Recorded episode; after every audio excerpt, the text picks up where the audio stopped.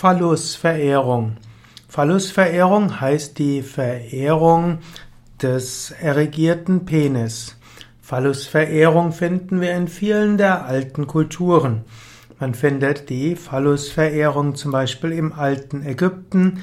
Da gibt es bestimmte, hm, bestimmte Kultur oder bestimmte Gatter, die mit einem erregierten Penis dargestellt werden zum Beispiel der Gott Min, und sie steht in manchen Darstellungen vor der nackten Fruchtbarkeitsgöttin Kadesh und dem Wettergosch Reshev. Wenn du diesen Vortrag als äh, Video anhörst, dann siehst du das gerade. Man findet auch den geflügelten Phallus, zum Beispiel im alten Athen. Hm, man findet äh, dort auch Symbole. Ne, Im alten Griechenland, in der späteren Zeit, war der Phallus ein Symbol für Dionysius. Ne? Wir finden die Phallus-Symbole auch in Pompeji. Dort gibt es zum Beispiel auch den Mercurius mit dem Ityphallus. Also Merkur ist ja eigentlich ein einer der Hochgötter, aber auch den kann man manchmal dargestellt finden mit äh, einem riesengroßen Phallus. Wir finden die Darstellungen auch von einem Satyr und der Satyr ist äh, derjenige, der besonders realistisch dargestellt wird mit einem nur leicht vergrößerten Phallus.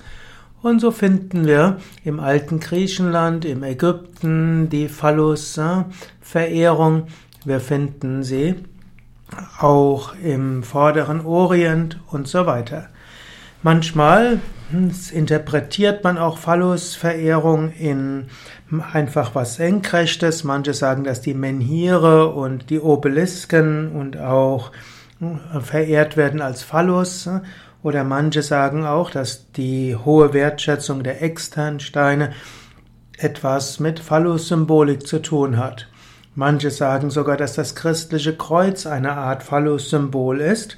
Hm, dort ist die Senkrechte, gilt als der erregierte Penis und die Waagrechte ist dann letztlich die liegende Yoni. Gut, manchmal interpretiert man vielleicht auch etwas zu viel hinein. In Indien gibt es Shivalinga und äh, Shivalinga wird manchmal auch als Phallus angesehen.